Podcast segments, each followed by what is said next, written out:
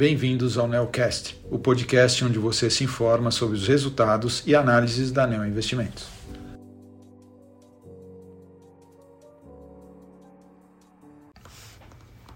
Olá, meu nome é Guilherme Camacho, sou um dos gestores da estratégia de ações long and short da Neo Investimentos e estou aqui para comentar sobre o desempenho do fundo Neo Argo Long Short no mês de junho.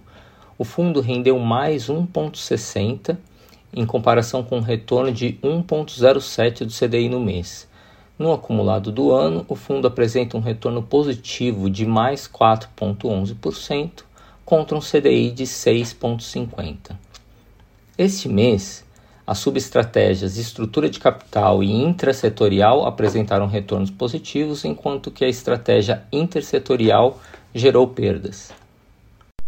A estratégia estrutura de capital rendeu mais 0,33%, com retorno positivo vindo dos pares relativos de Bradespar contra Vale e Simpar contra suas controladas.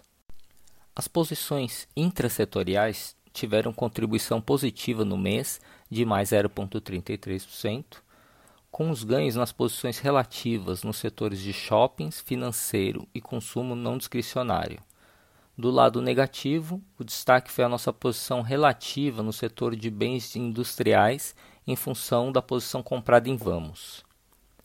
A estratégia intersetorial teve desempenho levemente negativo de menos 0,02%, sendo que o destaque negativo foram as posições relativas compradas em seguros e vendidas em ações de telecom, contudo compensadas parcialmente pela boa performance das ações de Allianz contra um basquete de empresas. Em maio, nós começamos a montar posições compradas no setor de distribuição de combustíveis por meio de ações de Vibra e Ultrapar. No início de junho, intensificamos essa compra. Esse investimento passou a representar uma das maiores posições da estratégia de ações. Nossa decisão de compra se deu pela alteração da política de preços implementada pela Petrobras, que pode mudar a dinâmica do setor. A nova política deve trazer mais estabilidade de preços e um aumento da participação de mercado da Petrobras no abastecimento do mercado doméstico. A estabilidade de preços deve trazer uma estabilidade de margens e resultados para as distribuidoras. E o aumento de participação de mercado diminuirá a importação de combustíveis, permitindo às grandes distribuidoras ganharem mercado. Desde o ano passado, o setor tem sofrido com a volatilidade de preços de combustíveis em função de sucessivas reduções de preços, dada a redução de impostos e da queda de preços dos insumos no mercado internacional. Essa volatilidade impactou negativamente o resultado das empresas, que hoje encontra-se muito abaixo do potencial ou do histórico. Essa situação de resultados fracos e voláteis nos últimos trimestres afetou o preço das ações das empresas de distribuição.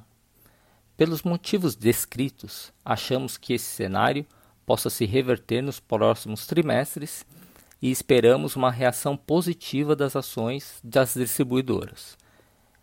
Em adicional ao cenário setorial favorável, as distribuidoras também devem se beneficiar da redução da taxa básica de juros, já que tanto Vibra quanto Ultra estão alavancadas financeiramente e a consequente redução das despesas financeiras também impulsionará o crescimento de lucro e a geração de caixa à frente.